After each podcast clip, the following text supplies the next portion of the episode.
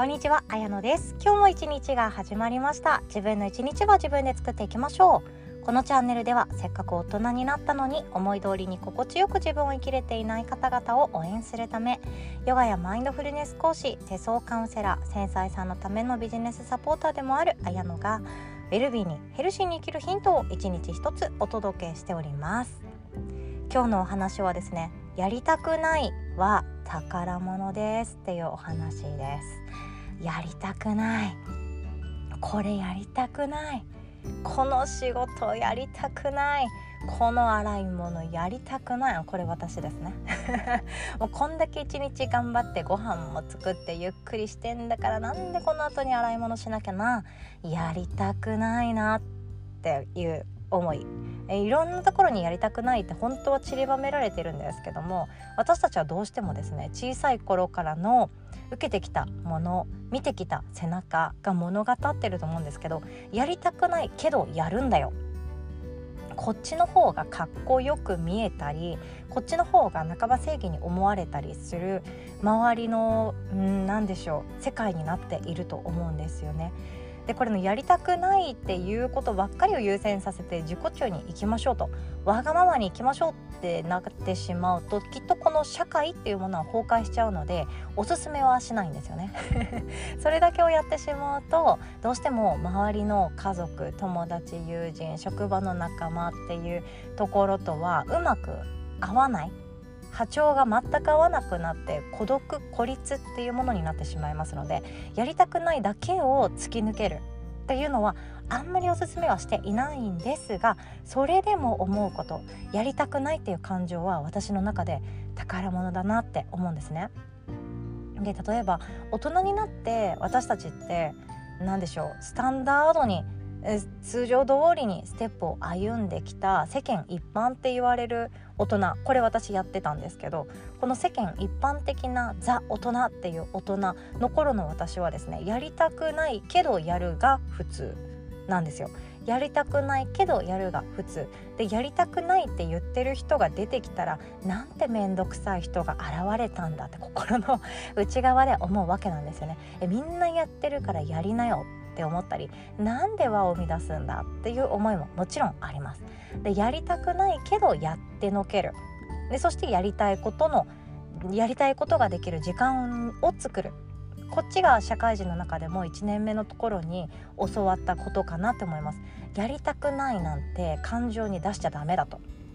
やりたくないなんてそんな感情抱いちゃダメだと。やりたくない仕事しかないんだからやりたくないとか持ってちゃいけない。えそしてやりたくないっていう面倒くさいなこれっていう感情が出てくる仕事はさっさと感情を入れずに片付けてこれやりたいな企画してみたいなっていうところに時間を割くやりたくないけどやらなきゃいけないを最優先しろっていうのが私は言われたことなんですね。でもこれはもちろん私の中でもできれば従いたかったし私なりに精一杯やってきたところはあるんですよ。やりたくないけどやる、うん、っていうことを続けてきた頃はあったんですけど今振り返って思うことっていうのはこのやりたくないけどやるべきことをやるっていうことそしてやりたくないっていう感情なんて捨ててしまえ手放してしまえっていうこと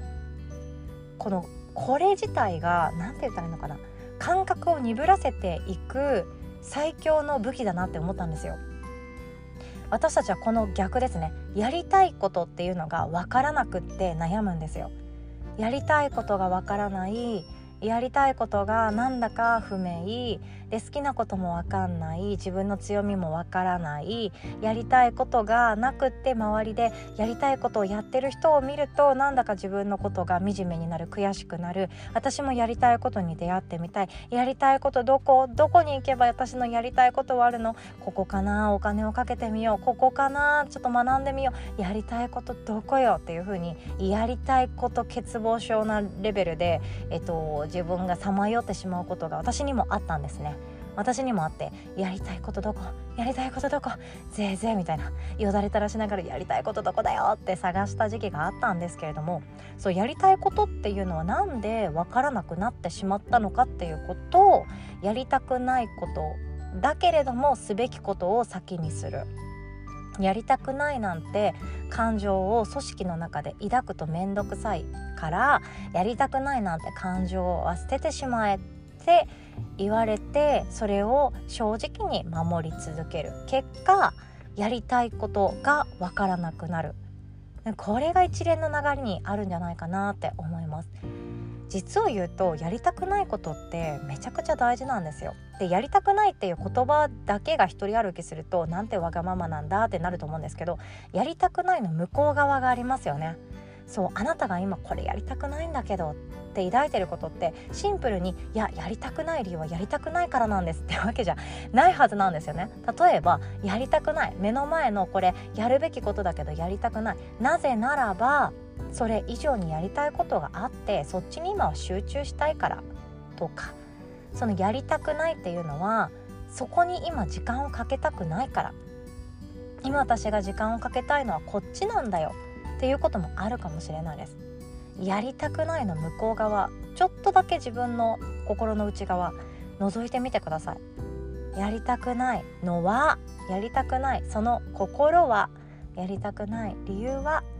いろいろあるはずなんですよね。で子供なんて分かりやすいじゃないですか。えこれママと一緒に行こうって言ってもえー、やだやりたくない行きたくないとか言うじゃないですか。でも子供ってまだ言語が追いついてないからやりたくないは言えたけどそっからの何でしょう上手な言い訳が 出てこないんですよね。言い訳というかちゃんとした理由が子供は、うん、申し訳ないけれども語彙力がまだまだ大人と比べると国語もやってない、うん、小学1年生のうちの娘は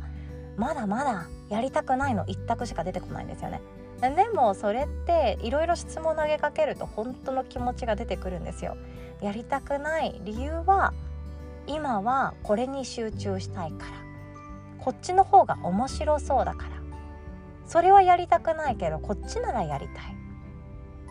そっちの感情この考え方の方が私は大人になってから大事なんじゃないかななんて思ってしまったんですよ。これあの大前提としまして私は育児を自分が 自分の育児を人様にお見せするようなできた人間じゃなくて育児論を語る予定も一切ありません。情けないな。普段からして私なんてダメでズボラな母なんだろうって思いながら日々奮闘してるので育児論語るつもりはないんだけれども私が子供の頃ですね。子供の頃にこのやりたくないっていう感情をもうちょっと大事にできたらよかったなって思うわけなんですよ。例えば習い事子供の頃に習い事させてもらってるだけでもありがたかったんですけどえこれはやりたくないでもこれはやりたいがあったんですよね。でもやりたくない例えばじゃあ、えーと、私はスイミングやりたくないえピアノもやりたくないでもダンスやりたいだったんですよね。でスイミングもなんかもう着替えるのもめんどくさいしクロールまで泳げたらもう良くないって思ってたわけなんですよ。なんでこんなに頑張ってバタフライを習得しなきゃいけないかがわからない。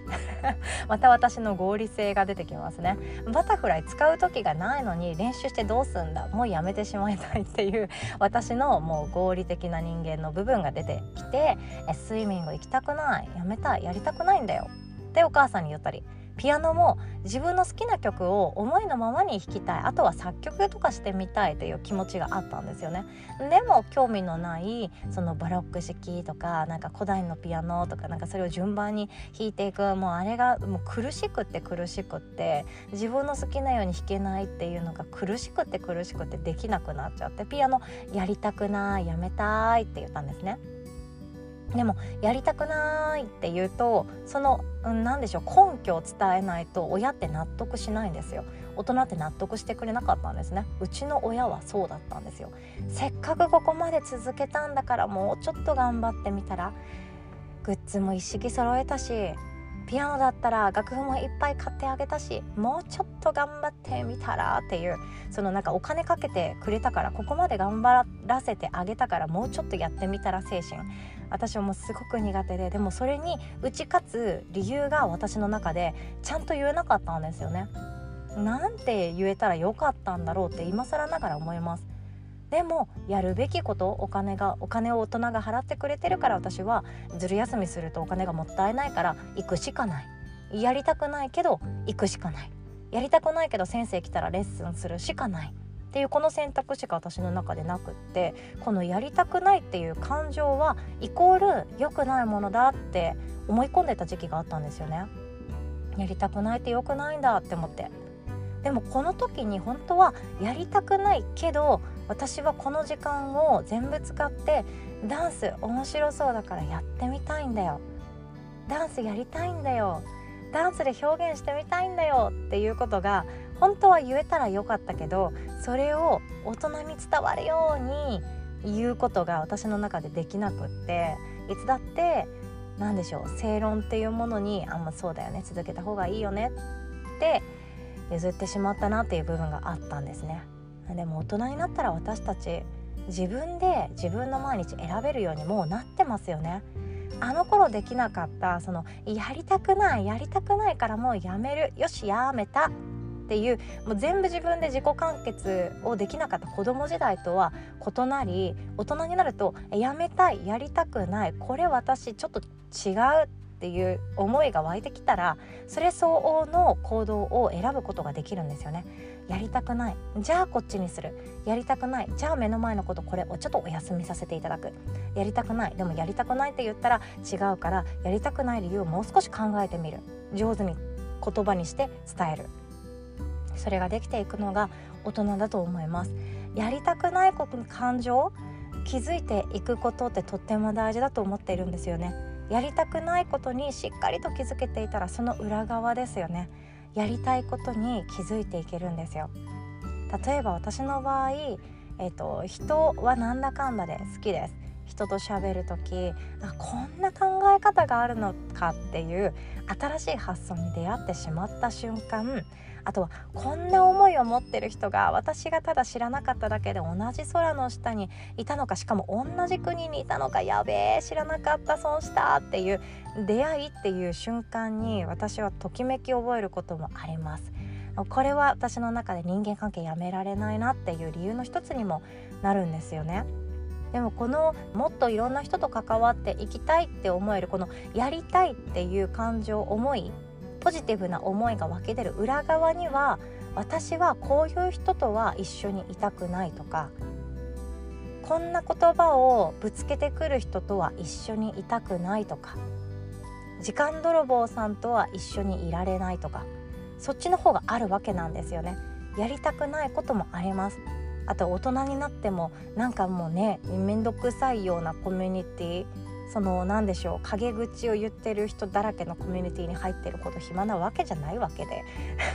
って思ったらこれやりたくないこれやりたくないこれやりたくないって自分の中でそれもいいねそれもいいねってそれもいいねって相づちしながらやりたくないっていうのを聞いていくとやりたいに出会う瞬間が待ってると思うんですよ。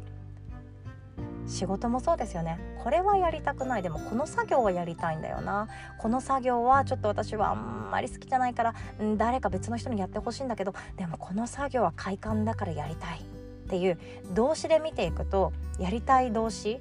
私は助ける人である。私はサポートしたい。私は誰かに教えたい。私は探求したいというふうに動詞に出会っていくんですね。その動詞が自分の本当に好きな仕事とか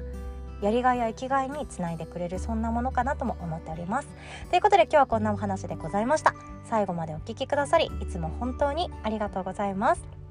そしてこの金曜日ですね聞く力探究講座となっております。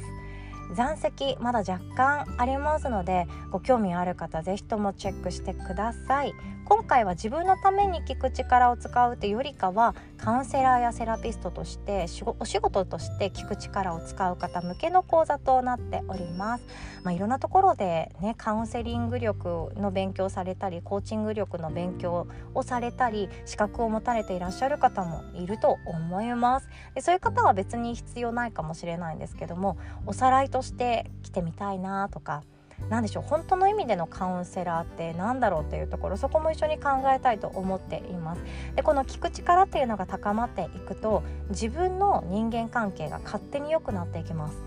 これ面白いんですよ。面白くって、えーと、敵を増やさない。